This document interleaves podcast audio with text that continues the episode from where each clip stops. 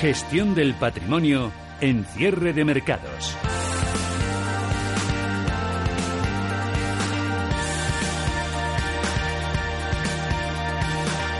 Gestión del patrimonio con José María Luna de Luna Sevilla Asesores Patrimoniales. Hola José María, ¿qué tal? Muy buenas tardes. Muy buenas tardes, pues estupendo estar aquí. Sí, señor. Bueno, una jornada otra vez loca, loca eh, en Europa. ¿eh? Pasada. Esto es una locura. Las prisas nunca son buenas consejeras. Sí, sí, sí, sí. Bueno, esto ha sido tremendo. O sea, hemos ido de menos a más, unos cierres cortos, eh, después de ese posible acuerdo del, del, en torno al tema del Brexit.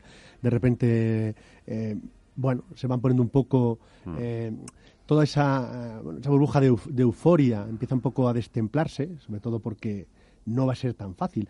Hemos tenido otros tipos, otros posibles acuerdos entre la Unión Europea y, y el Reino Unido que luego no han, no han llevado a nada y o no han llegado a nada. Y entonces bueno pues al final eh, el mercado se ha ido poco a poco enfriando no yo creo que mmm, los fundamentales que se han ido conociendo también en la parte americana que no están pesando, por cierto, en la parte de la bolsa de Estados Unidos hoy, a diferencia de lo que ocurrió ayer, que Estados Unidos cerró en negativo y Europa en positivo, pero hemos visto luego toma de beneficios y en ese sentido pues hemos visto cómo la gente que opera más en el corto plazo, pues hoy ha sido un día fantástico para ellos. Los que miramos el mercado un poquito más a medio y largo plazo, este tipo de ruidos, obviamente, debemos de tenerlo muy, debemos de gestionarlos, pero no debemos devolvernos, como decía la pasada semana, tampoco nos debemos volver locos. Hay que mirar un poco más. Pues nos estamos volviendo locos. Sí. Sí, sí, sí. Yo creo que eso sí que me parece a mí también una auténtica pasada, que yo creo que también hay que verlo todo desde la perspectiva. ¿eh? Evidentemente no estamos todo el día comprando y vendiendo, que esto, he metido la pata o con esto he acertado, con esto que pensaba que iba a subir. Eh, pero desde luego, no sé, estamos en un momento, no sé, fases de turbulencia, es que, es que tampoco son turbulencias, porque... No, vamos a ver. Lo que pasa es que, digo, nos están volviendo locos porque uno no sabe muy bien a quién seguir. A quién sigo, a la bolsa, eh, que está ahí, bueno, mira, ya tenemos el SP500 otra vez ahí. Claro. Los 3.000 puntos, no resultados empresariales, que las empresas nos están diciendo sí, nos está afectando uh -huh. la, el tema de la guerra comercial, pero lo seguimos haciendo bien, ¿no? Y luego ves por otro lado que las rentabilidades de los bonos en algunos momentos sí que intentan estirarse un poquito hacia arriba, unos 7, 1,8 el Treasury, el Boon ahí ya a ver si me voy ya al menos 0,3 y no estoy en el menos 0,4, pero otra vez, otra vez todo Totalmente. se a... Mira, te, te, cuento, mira, lo importante aquí es, tener, es, gestionar bien las emociones, ¿de acuerdo? Es decir, no ser, no tener una visión cortoplacista. Está hablando alguien que en este programa mira un poco más el mercado más a medio plazo. Si hubiera algún compañero que, que mira más el corto plazo, le entendería que dijera, pues hay una oportunidad en este valor, aquí si toca esto, pues hay que salirse, aquí hay que entrar. Yo miro el mercado un poquito más a medio largo plazo. Ahora sí, evidentemente, tengo muy presente todo lo que ocurre claro. todos los días. ¿no? Dicho esto, a mí la renta variable, repito una semana más, a mí no me preocupa.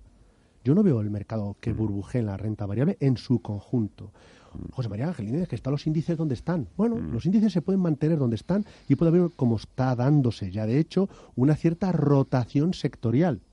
¿De acuerdo? De hecho, hoy no traigo uno, hoy traigo dos ideas. Uh -huh. Dos ideas de fondo de pizarra. Eh, venía, digo, anda, pues, jolines, os lo merecéis y se lo merecen sobre todo los oyentes que, que, que, demos un par de ideas. Porque mucha gente dice, ¿dónde busco oportunidades en bolsa mm. o dónde busco oportunidades en los mercados de deuda? Porque ahí es donde sí que me preocupa. Oh. Me preocupa y mucho. Mira, de verdad, yo la renta variable, de, aunque recomendamos posiciones en niveles en torno a la neutralidad, no veo problemas. Y no veo problemas por lo siguiente. Tipos de interés bajos, bancos centrales con efectos balsámicos, es decir, que actúan como red. Eh, lo dejo un poco a reflexión. Y tú has dicho como una clave. Sí, bueno, Donald, Donald Trump, pero sobre También. todo un efecto de reflexión, porque tú has dicho una clave.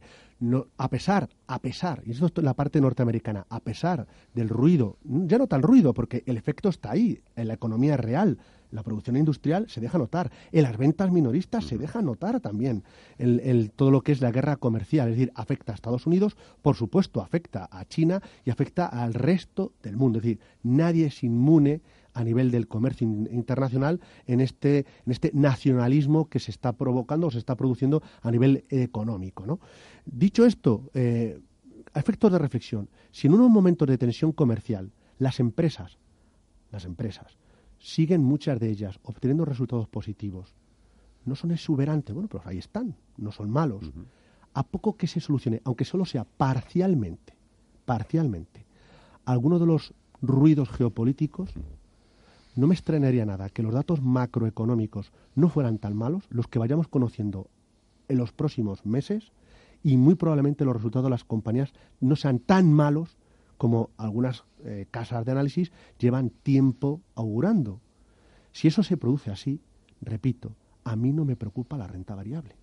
Que tiene sesiones como las de hoy de menos a más, de más a menos, locas, las va a ver porque hay una incertidumbre geopolítica que pesa en el corto plazo. Pero miremos a los fundamentales. Y decía precisamente es, si no vamos a una, situación de recesión económica, si hay ciertos acuerdos eh, a nivel político, geopolítico, sobre todo a nivel comercial, si no digamos, no digamos, si encima hubiera eh, alguna política fiscal expansiva, como a alguien se le ocurra aplicarla en países evidentemente que tengan esa, ese poder o esa, esa capacidad. Si existe eso, lo que hemos visto en renta variable, de verdad, créanme, todavía hay tirón. Lo que ocurre es que a lo mejor viene en donde ustedes no están posicionados. insisto, luego tenemos una idea eh, en la parte de bolsa, precisamente porque a lo mejor no lo tienen ustedes en cartera. Pero la renta variable, insisto, no me preocupa. Lo que sí me preocupa es la deuda. Claro que me preocupa la deuda. Y dirán ustedes, claro, pero si el banco, los bancos centrales están comprando, es más, están ahora la Reserva Federal dice que no, pero lo hace, está um, aumentando el balance de, su balance, sí, es verdad, y está aumentando el balance con la compra, con el programa de compra de letra del Tesoro, etcétera, ¿no? Pero me preocupa, me preocupa y no ha habido política fiscal expansiva que como la sede, aunque en Estados Unidos está incrementándose el déficit. Ojo, es decir, que ahí ya lo hay, no se habla mucho de esto, pero lo hay. Pero como lo se, se, en Europa, vamos a ver los tipos más altos. Y luego los, lo estás comentando. Yo ya estoy viendo fondos de deuda, no digo los de pública, deuda pública en un mes, bueno, en una semana ha habido fuertes caídas en algunos fondos de deuda. El, el, 10 años alemán estaba en menos 0,70 y ahora estaba en el 0, menos 0,40 y pico. O sea, que, la leche ha sido gorda. Perdónenme la expresión, pero ha, pero ha habido ahí su cierta sangría. Entonces, si no vamos realmente a un escenario de recesión económica, oiga, a lo mejor porque estamos siempre en el muro de las lamentaciones, en las cuales siempre están aquellos que lo ven todo mal, todo negativo y prefieren estar o liquidez o en renta fija. En planes de pensiones, ojo, también, porque hay mucho dinero en renta fija y en fondos de inversión, ya sean en mixtos o en fondos puros. Renta fija pública. Pero también está afectando, en cierta manera, a determinados fondos de deuda corporativa, que ya empieza a costarles obtener rentabilidad positiva. Con lo cual, ¿la solución es irse a bolsa? No. La solución es, es buscar en qué segmentos de deuda todavía puede haber cierto valor. Y yo creo que, repito, con un buen asesoramiento una buena gestión de patrimonio, yo creo que se puede en estos momentos al menos, al menos sortear la, crisis. Hay productos de deuda flexible, hay productos con una visión global, hay eh, con parte americana, eh, tanto en la parte de deuda como investment grade, en la parte em, eh, europea, pero donde ahora diré dónde, donde en el producto pizarra, también en la parte de deuda emergente, siendo muy selectivos, tanto en hard currency como en local currency.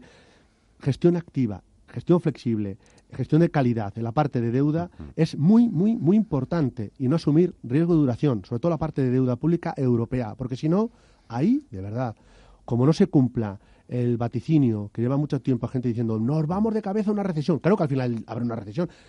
el día no sé qué de junio decía que iba a llover en Madrid y hoy ha terminado lloviendo en Madrid, evidentemente, pero a lo mejor ha tardado unos cuantos meses, no ha sido cuando uno quería, ¿no? A veces eso que hay algunos que todavía les cuesta cambiar el chip, no hay que luchar contra los elementos, hay que aprovecharse de las mareas, ¿no? Obviamente. Qué gran frase. Oye, antes hemos hablado con, con gente de EFPA, la Asociación Europea de Asesoramiento Financiero, por esta nueva advertencia que ha hecho otra vez el Banco Central Europeo advirtiendo de, ojo, podrían producirse problemas de liquidez, un colapso en la industria de fondos de inversión si se producen...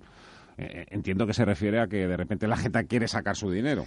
Claro, a, mí, a mí de verdad, y lo voy a decir muy sinceramente y, y con total humildad, me parecen muy desafortunadas las palabras de Luis de Guindo. Me parecen las, las palabras de un político de un político que ha estado alentando no solo este político, sino tantos otros políticos dentro de la Unión Europea en dos cosas. Una, a que los estados se endeuden cada vez más. ¿Alguien tendrá que comprar esa deuda o es que se le ha olvidado que alguien la compra? Lo pagamos todos con nuestros impuestos, pero las emisiones de deuda de los estados e incluso de las empresas y de las familias, alguien las compra. Las compra los bancos, las compra el Banco Central Europeo, pero también las compra los fondos de inversión o los fondos de pensiones. Me parece una irresponsabilidad decir la iliquidez cuando precisamente desde las instituciones políticas y también monetarias se ha estado alentando precisamente en, el, en, pos de un mayor endeudamiento. Y en segundo lugar, los propios, los propios miembros del Banco Central Europeo no cejan en su, eh, en su persistente actitud de bajar los tipos de interés y dejarlos en tipos negativos. Es decir, por endeudarme, encima tengo que pagar. Claro, eso algún día, efectivamente, puede suponer que algún partícipe se despierte como el que se despertó, como que un tulipán vale más que mi casa. A lo mejor se da cuenta de que eso puede llevar a problemas. En la Reserva Federal está actuando todos los días, actúa inyectando liquidez precisamente para que no haya ausencia de liquidez en los mercados más de corto plazo y no me extrañaría nada que en un momento determinado también el Banco Central Europeo tuviera que hacer algún tipo de actitud si persiste. En el caso europeo, de todas formas, de todas formas, a pesar del, a pesar del enorme endeudamiento, ahora mismo la gente, como no, lo que pasa en España, está pasando también muchas veces en Europa, la gente está muy en liquidez más que en fondos. También los habéis hecho vosotros eco, me lo dices a, a micrófono cerrado, como todavía hay mucha gente que yo creo que no escucha Intereconomía y sigue y persiste en estar mejor en liquidez antes que estar en determinados fondos que le van a aportar más valor. La pizarra. Buscamos valor. Pues hoy dos, dos, dos apuntes, ¿de acuerdo? Uno, son productos mm, no para un inversor hiperconservador, pero que pueden aportar valor. Y van los dos ligados al sector financiero. En primer lugar va a ser el fondo de la gestora GAM, el GAM Star Credit Opportunity. ¿Por qué este fondo? Porque invierte en deuda subordinada, bancaria, financiera, y si la visibilidad de los bancos europeos a nivel de resultados mm, está en tela de juicio, siguen pagando sus deudas. Y es un producto que dentro de los, nichos de deuda que aún podemos encontrar valor, ahí lo podemos encontrar. GAM Star Credit Opportunity. Y luego dentro del sector financiero, vamos un poquito más adelante, vamos a dar tres pasos hacia adelante, en renta variable. Y utilizaría un producto de la gestora Robeco, que es el World Financial Equity. Y es un producto eh, New World, perdona, New World Financial Equity. Y, la palabra New se me olvidaba porque es todo lo que está ligado a las finanzas digitales, a las finanzas del mundo emergente y sobre todo al envejecimiento de la población. Son determinados nichos, incluidos las fintech, a través de un equipo de gestión como es Robeco, muy especializado tanto en la parte de deuda subordinada como en la parte de renta variable. Ahí tienen dos ideas, tanto el producto de deuda subordinada financiera de GAM o el producto financiero de New World Financials, nuevas mm, sector financiero, por así llamarlo, a través de la gestora de Robeco. Son dos ideas que evidentemente no son ideas marketingianas, son ideas para valorar con un asesor financiero la idoneidad o no para su perfil de riesgo. Te puedo preguntar también por eh, otro nicho de negocio que están empezando, bueno, empezando no, pero que están sí explotando ahora mismo algunas gestoras, que es el tema del private equity invertir en, fondos que de private equity. Un poco eso, no sé si es una moda pasajera. No, Están no, ahí las ventajas. No es una moda pasajera. Es una, hubo un momento que sí que fue una cierta moda, sobre todo cuando, bueno, pues muchos de ustedes acordarán, y tú seguro te acuerdas del tema de cuando los huertos solares y demás, y se vendió como private equity y hubo pues gente que, que, tuvo pues una, una, una experiencia negativa, ¿no? Pero no es una experiencia pasajera, es una necesidad que encuentra mucha gente de invertir en economía real viendo cómo está la situación de tipo de interés. Es un buen complemento, un buen eh, escudero para otros productos que sí tienen mayor liquidez, como pueden ser fondos convencionales como los que acabo de comentar. Recordamos el nombre de los dos fondos Pizarra. Sí, el GAM Star Credit Opportunity y en segundo lugar el producto de Robeco, este ya del segundo de bolsa, el Robeco New World Financial Equity. José María Luna de Luna Sevilla, asesores patrimoniales. Muchas gracias, como siempre. Un placer, gracias.